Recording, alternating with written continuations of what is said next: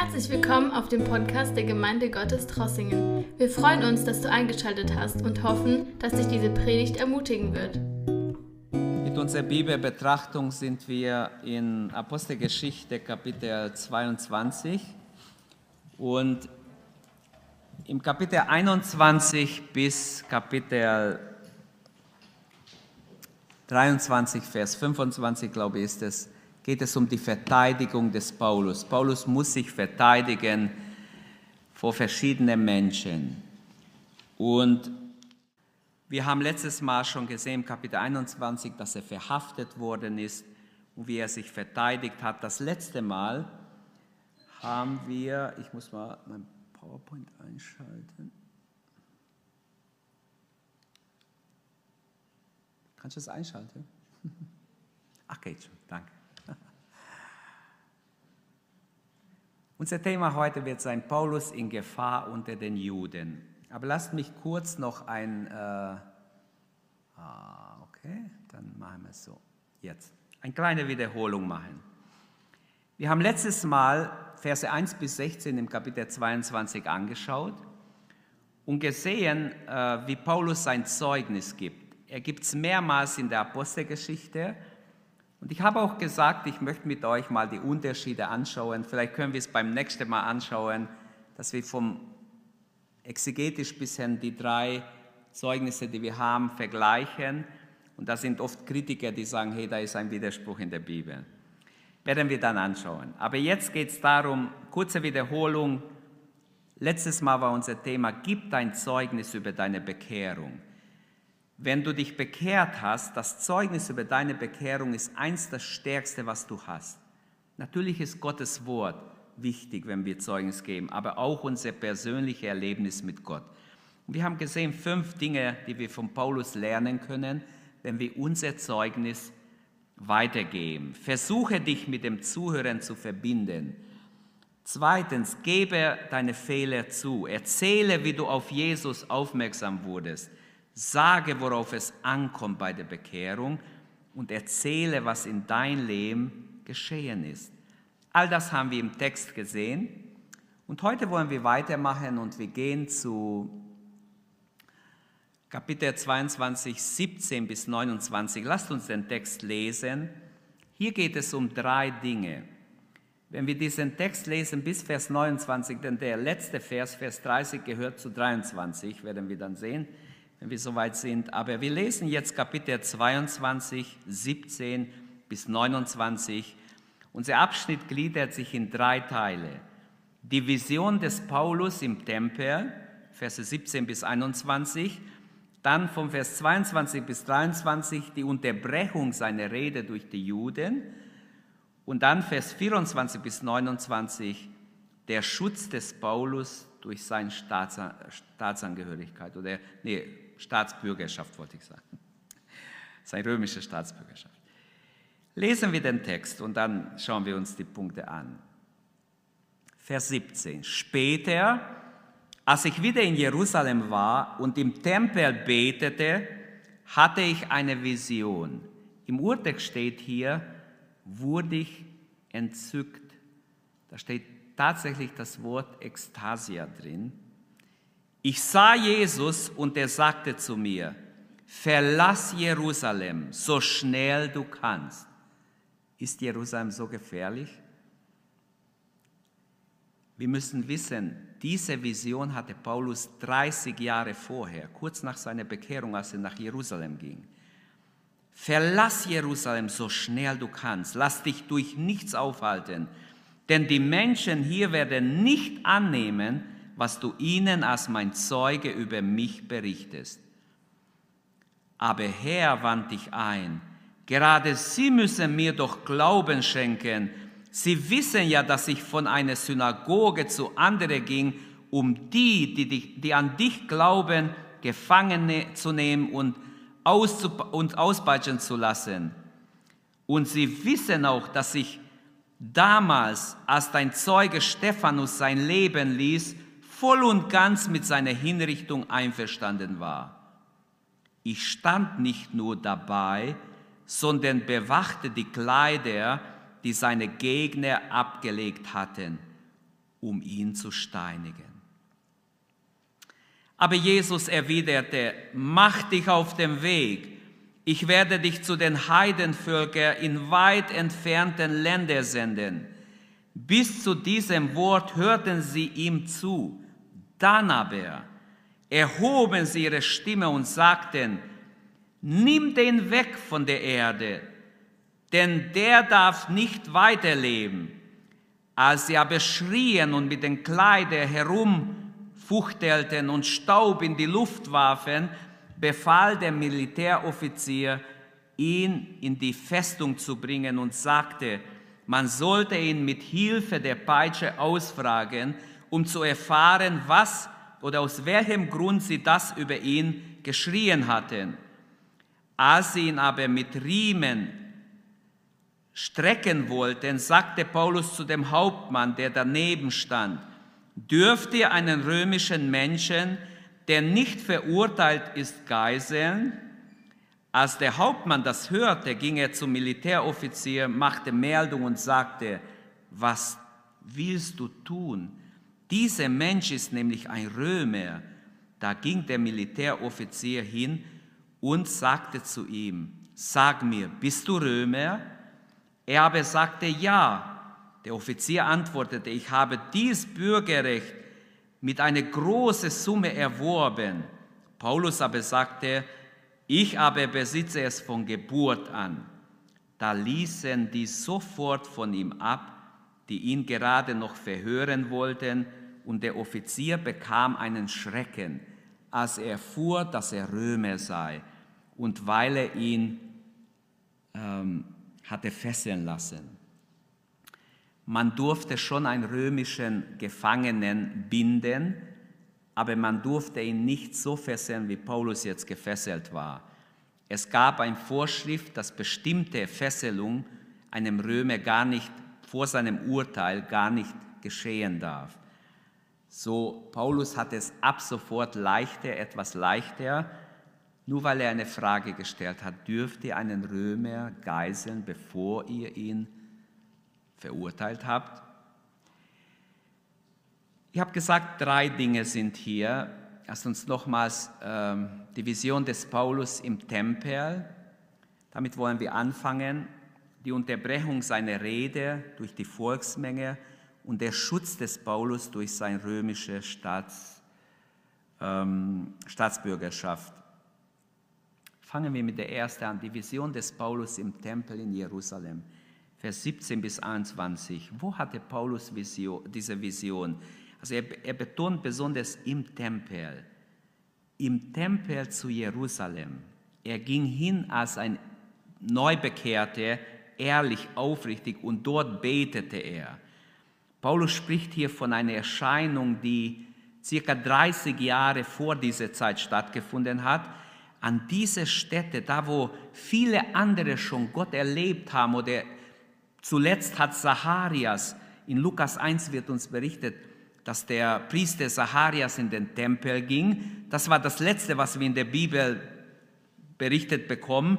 Der hat dort Gott erlebt, der hat einen Engel gesehen und hat eine Botschaft bekommen und so weiter dass seine Frau schwanger wird und der Sohn soll Johannes heißen.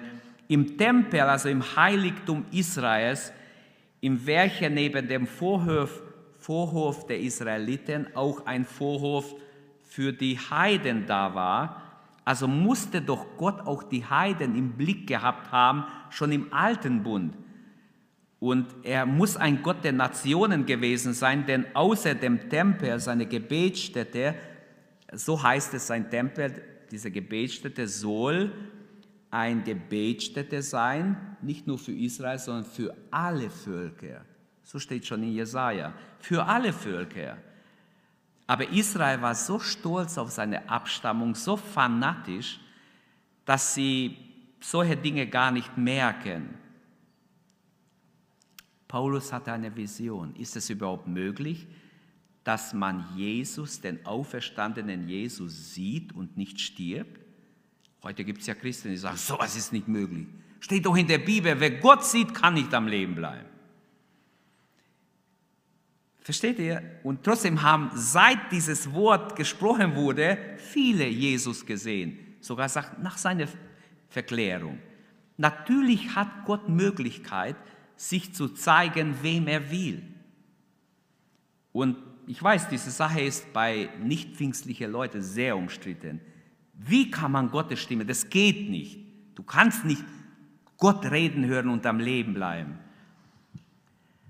Okay, das wäre ein Thema für sich.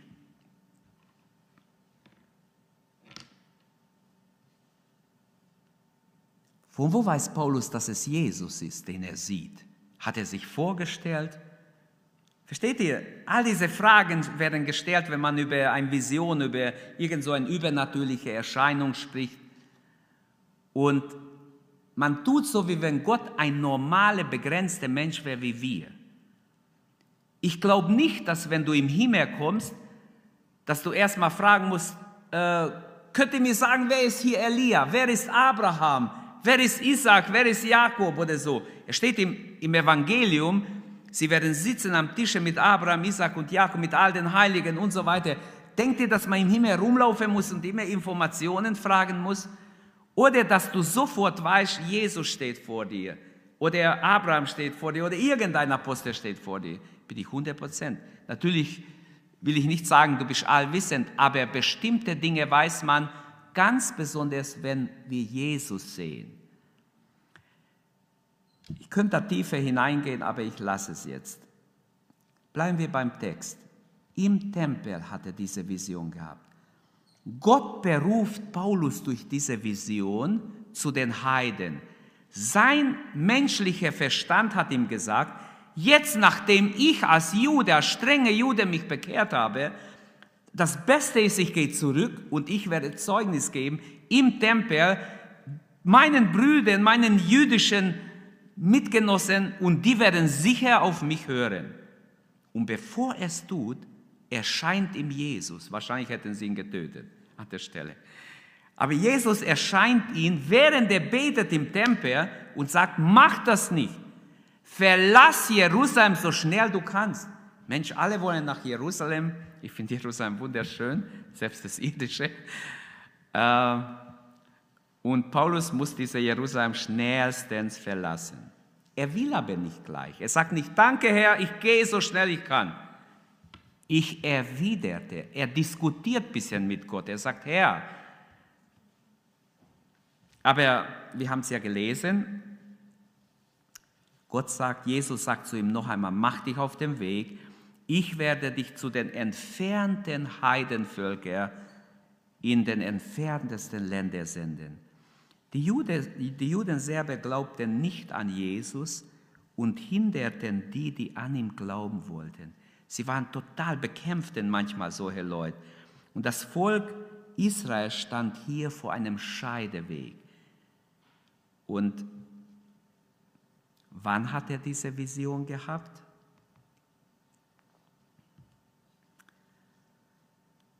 Während er im Gebet Gott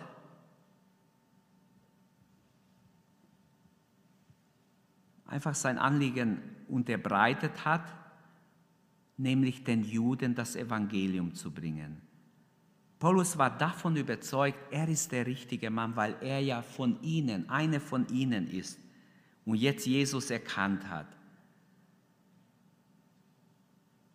Manchmal denken wir auch genauso. Rein menschlich versuchen wir die Dinge auch in der Gemeinde, auch im Reich Gottes zu lösen. So hat auch Abraham gedacht. In 1. Mose 17, 18 lasst, betet Abraham und sagt, Herr, lass doch Ismael vor dir leben. Soll doch er der Sohn der Verheißung sein. Und Gott sagt, schön, gut, dass du damit einverstanden bist. Nein, Gott sagt nein. Nein, dein Sohn Sarah soll den Sohn der Verheißung auf die Welt bringen. Das gibt sogar. Es wäre doch viel einfacher. Wir haben schon einen Sohn. Hagar hat geboren, wir haben einen Sohn, aber nein. Gott sagt nein, er ist nicht einverstanden, weil es menschlich gedacht war. Paulus denkt hier auch, ich bin der richtige Mann für diese Leute. Nein, sagt Gott. Der Herr versichert ihn, sie werden dein Zeugnis nicht annehmen. Ist doch auch eine gute Information. Brauchst gar nicht versuchen, sie nehmen dein Zeugnis nicht an. Und das führt uns zum zweiten Abschnitt. Wenn wir äh, zum zweiten Abschnitt kommen, die Unterbrechung seiner Rede durch die Volksmenge, ab Vers 22. Bis zu diesen Worten, als er das erzählt hat, was Jesus ihm gesagt hat über die Heidenvölker, dass er zu den weiten Völkern gehen soll, bis dahin haben sie schön zugehört. Als sie das gehört haben, es war wie ein Stein des Anstoßes, sie explodierten.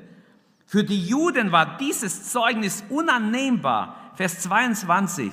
Dann aber, dann aber erhoben sie ihre Stimme, sie machen einen Lärm, dass der Offizier erschrocken ist.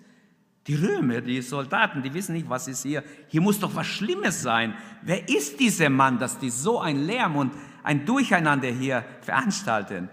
In dem Augenblick, als Paulus seine Berufung durch Gott für die Heiden bekannt gibt, das geht ihnen nicht ein. Und plötzlich entsteht ein Tumult, ein Durcheinander. Sie machen mit ihren Kleider, schütteln sie ihre Kleider aus und fangen an, Sand hochzuwerfen. Überlegen mal, ein Staub entsteht. Und äh, das war auch dreckig und schmutzig und plötzlich ist alles durcheinander. Äh, dieses Ausschütten der Kleider, äh, wenn die Juden das gemacht haben, das ist ein Zeichen des Abscheus, der Verachtung. Das hatten sie übrig für Paulus, Abscheu und Verachtung. Dieses Staubhochwerfen dokumentiert, dass sie wütend sind, dass sie am liebsten ihn jetzt steinigen würden. Es ist, dann hat man sowas gemacht, wenn man gesagt hat, jetzt reicht's, wir wollen kein Wort mehr, nichts mehr hören, er muss sterben. Sie rufen ja, diese darf nicht leben, er muss sterben. Nimm ihn weg von der Erde, denn er darf nicht weiterleben. Und dann ist dieses Durcheinander perfekt. Sie sind so religiös, aber so verblendet. Sie sind total fanatisch gegen den Boten Gottes und lassen sich nichts sagen. Und das bringt mir auch zum dritten Punkt. Der Schutz des Paulus. Paulus erfährt Schutz durch die Römer in diesem Fall. Hätten sie es zugelassen, die Juden hätten ihn lebendig zerrissen, kaputt gemacht oder gesteinigt. Aber Paulus bekommt Schutz durch die römischen Soldaten. Im Vers 23 und 24, da befahl der Militäroffizier, ihn in die Festung zu bringen und sagte, man sollte ihn mit der Hilfe der Peitsche ausfragen, um zu erfahren, aus welchem Grund sie das über ihn geschrien haben. Als sie ihn aber mit Riemen strecken wollten, sagte Paulus zu dem Hauptmann, der dabei stand, dürft ihr einen römischen Menschen, der nicht verurteilt ist, geiseln? Und wir haben es gelesen, der, der Hauptmann hat sofort Meldung gegeben seinem Vorgesetzten, was man hier sieht, wenn Satan sein Ziel nicht erreicht, er gibt nicht gleich auf. Als die Juden nicht erreicht haben durch die Ablehnung, was sie wollten, sie geben nicht auf. Satan ist immer noch dabei, Paulus auszulöschen, fertig zu machen. Für Paulus ist die Sache nicht vorbei. Wenn Satan an der Arbeit ist, so gibt es, sie gibt es seine Absicht nicht so schnell auf. Kaum war die eine Gefahr vorüber, schon ist eine zweite Gefahr. Jetzt soll er ausgepeitscht werden, gezwungen werden, auszusagen. Und der Hauptmann ist zuständig. Er steht daneben, während Soldaten dann wahrscheinlich ihn auspeitschen. Es war eine brutale Methode. Man hat Leute wirklich gequält. Aber dann Paulus wird vor der Prügelstrafe bewahrt indem er auch klar sein Verstand benutzt, könnten wir sagen. Er, er fragt diese Frage, er wusste, er kannte das Gesetz, er wusste, ein Römer darf nicht einfach ausgepeitscht werden, ohne dass er verurteilt wird, ohne dass er was angerichtet hat und dann der Urteil steht, er muss ausgepeitscht werden. Paulus beruft sich also vor seiner Geiselung auf sein Bürgerrecht. Und das war natürlich klar, das kommt indirekt hier. Es gibt kein bürgerliches Gesetzbuch in der Bibel, aber es geht klar hervor, dass, dass äh, ein Römer, wir wissen vieles nicht, was alles war in diesem Gesetz, aber manches wissen wir aus dem Neuen Testament, also das war nicht möglich. Der Hauptmann, ähm, als er es weitergemeldet hat, er ist so schockiert, dass er sagt, was willst du da machen? Zu seinem Vorgesetzten, was, was willst du da tun? Dieser Mensch ist ein Römer. Was? Der war total schockiert. Und der Militäroffizier ging zu, zu Paulus selber, Vers 27, und fragt ihn selber, sag mir, bist du ein Römer? Die Bibelausleger wissen nicht, wie hat man sich damals ausgewiesen. Hat er irgendeinen Beweis bei sich, dass er Römer ist. Auf jeden Fall konnte man sich ausweisen, wenn es darauf ankam. Wie auch immer, das wissen wir nicht, was für Personalausweise damals gab, aber etwas gab es. Er konnte sagen, ja, ich bin ein Römer von Geburt an. Was? Ich habe mir dieses Recht mit viel Geld erworben. Und damit sagte er, er war gar kein römischer Staatsbürger, er hat es nur erkauft. Und sofort ließen sie von ihrem Plan ab. Das heißt, der Offizier hat sofort Paulus noch mehr Schutz gegeben, seine Sache erleichtert.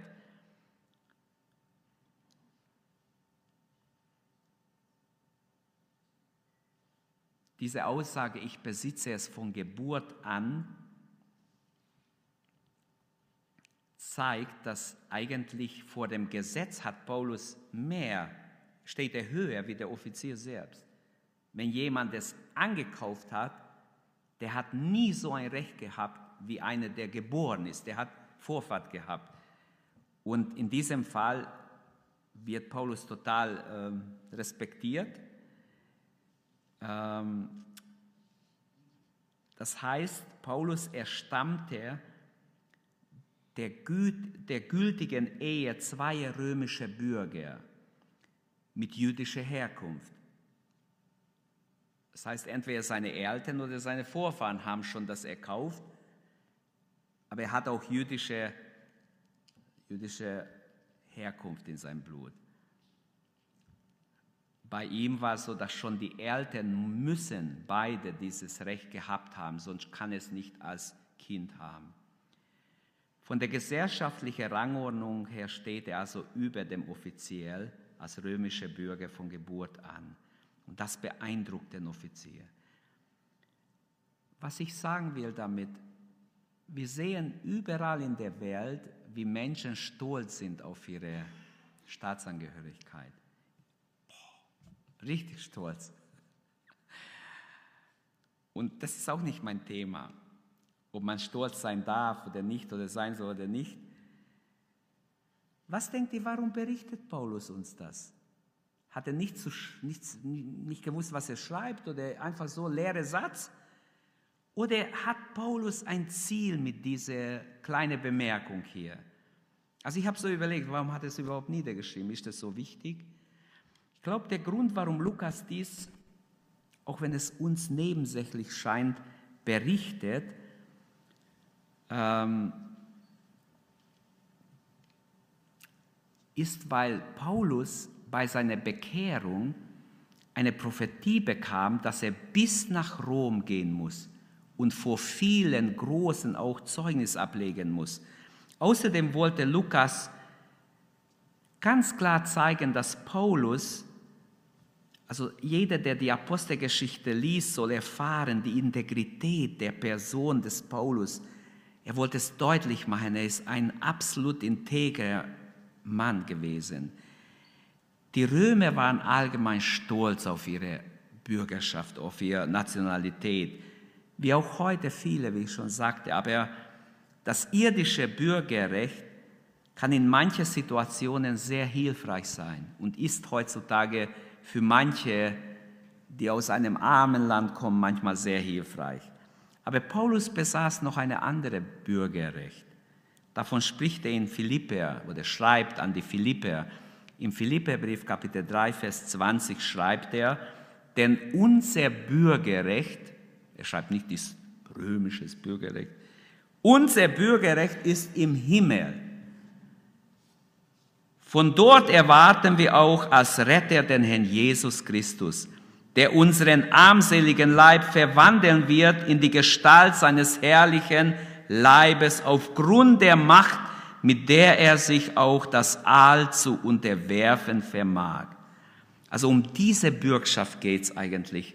Die römische war gut in diesem Fall, war sehr hilfreich für Paulus. Auch in unser Leben kann es mal sein, aber denkt dran, die viel wichtigere ähm, Bürgschaft ist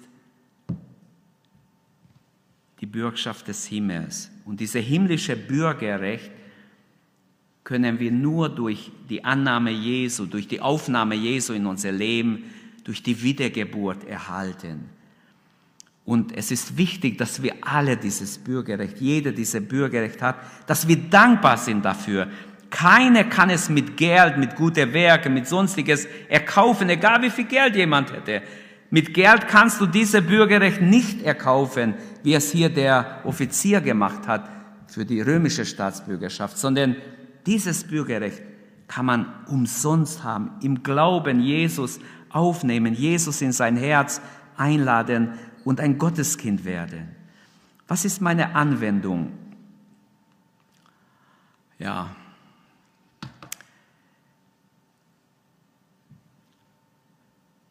Wir haben gesehen die Vision des Paulus im Tempel, seine Unterbrechung und auch der Schutz des Paulus durch die Römer. Aber ich möchte schließen, indem ich sage, drei Parteien hier stehen vor einem Scheid, Scheid, Scheideweg.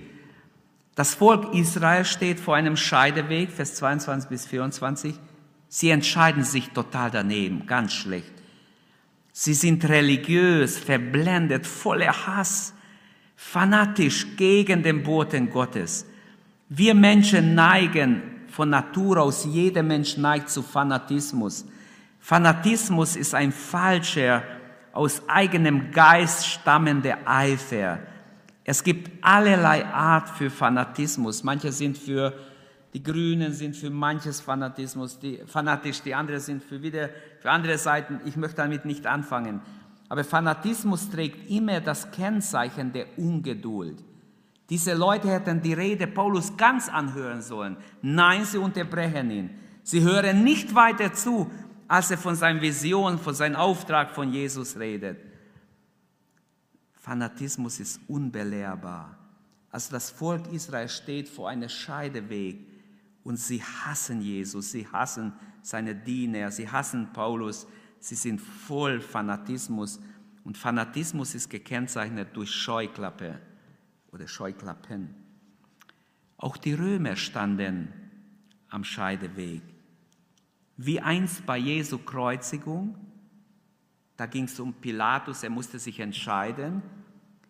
Sie werden auch jetzt gezwungen, sie müssen eine Entscheidung treffen. Dabei ist ihrem Offizier zunächst gar, nichts klar, gar nicht klar, wer dieser Paulus ist, was hat er getan. Er hätte sich ja vorher schon ein bisschen informieren können. Wahrscheinlich hat es ihn gar nicht äh, interessiert. Und jetzt will er einfach ihn mal ein bisschen quälen, dass er ein bisschen was rauskriegt, also auspeitschen lassen. Gottes Wille war es und ist es aber, dass das Christentum durch die staatliche Macht Rechtsschutz bekommt, geschützt wird, wenn sie unrecht angegriffen werden. Und zwar das gilt für alle staatliche Ordnung. Wenn wir Römer 13 lesen, sie haben einen Auftrag von Gott. Aber auch Paulus steht vor einem Scheideweg. Paulus, er muss sich entscheiden, wie wird er diese Rede halten. Gegenüber seinen Zuhörern musste er sich, bevor er anfängt, äh, entscheiden. Und ich habe euch vorletztes Mal gezeigt, dass er sehr auf, sein, auf seine Zuhörer einging. Er sprach in Hebräisch, er hat wirklich versucht, ihr Herz zu gewinnen. Das heißt, er hat weder defensiv noch offensiv angefangen, sondern gewinnend hat er gepredigt und gesprochen zu ihnen. Und ich wünsche, dass wir aus diesem, aus diesem Abschnitt wirklich beherzigen, unser Bürgerrecht ist im Himmel und wir sind dankbar, dass wir dieses Bürgerrecht haben. Klar haben wir noch nötig ein irdisches Bürgerrecht. Wir sehen das an den Flüchtlingen, die ihr Pass wegwerfen und viele von ihnen haben gar keine Pässe mehr, gar keine Bürgerrechte auf Erden. Sie sind im, wie im Niemandsland und plötzlich müssen sie irgendwie, muss das alles geklärt werden.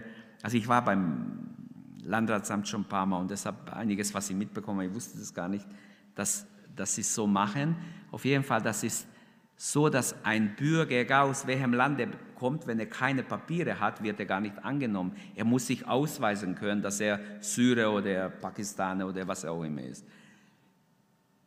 Auch wir, uns ist wichtig, dass wir das Zeugnis des Heiligen Geistes haben, dass wir Gott gehören, dass wir seine Kinder sind. Lasst uns dafür danken, lasst uns ihm die Ehre geben. Lasst uns vor Gott kommen heute Abend. Stehen wir auf und beten danken Gott für diese Möglichkeit, dass wir ohne viel Geld, ohne große Anstrengung, ohne jetzt, dass wir, was weiß ich, wie viel zahlen müssen dafür, einfach wir durften frei kommen, so wie wir sind, zu Jesus kommen, ihn annehmen, ihn in unser Herz aufnehmen. Wir durften aus Glauben durch Gnade gerettet werden und dadurch wurden wir zu, zu Bürger des Himmels. Und Gott sucht immer noch Bürger für das Reich Gottes, für den Himmel. Und wir dürfen jetzt Zeugen seiner Wahrheit sein, seines Evangeliums sein. Vater, wir danken dir. Danke, dass du uns zu so deine Kinder gemacht hast. Danke, Herr, dass nicht die deutsche, nicht die römische, nicht irgendein Bürgerrecht so wichtig ist, sondern uns ist wichtig, Herr, dass wir wissen, unsere Sünden sind vergeben wir sind wiedergeboren zu einer lebendigen Hoffnung. Wir gehören zu dir. Wir sind gewaschen im Blute des Lammes und wissen, uns ist vergeben worden. Herr, wir danken dir, dass du uns festhältst, dass wir zu dir, zu deinem Volk gehören dürfen. Wir danken dir, unser Leben ist in deiner Hand. Wir sind bevorzugt dadurch, dass wir die Gnade empfangen haben. Wir haben Gnade um Gnade empfangen und dürfen jeden Tag neu in dein Gegenwart kommen und erleben, dass du unter uns, mit uns bist und dass du uns hilfst, dass wir in diese neue Bürgerrecht leben und dir folgen und dir dienen und deinen Namen verherrlichen. Halleluja. Gepriesen sei dein Name, Vater. In Jesu Namen danken wir und beten dich an und loben dich und rühmen dich, dass du ein Gott der Wunder bist, ein Gott der Gnade. Gelobt sei dein Name. Segne jetzt auch die Gebetszeit, Herr. Lass dein Gegenwart jedes Herz erreichen. Lass uns dankbar sein für das, was du schon getan hast, was du noch tun wirst, Herr. Ich danke dir dafür. Halleluja. Danke. Danke, Herr.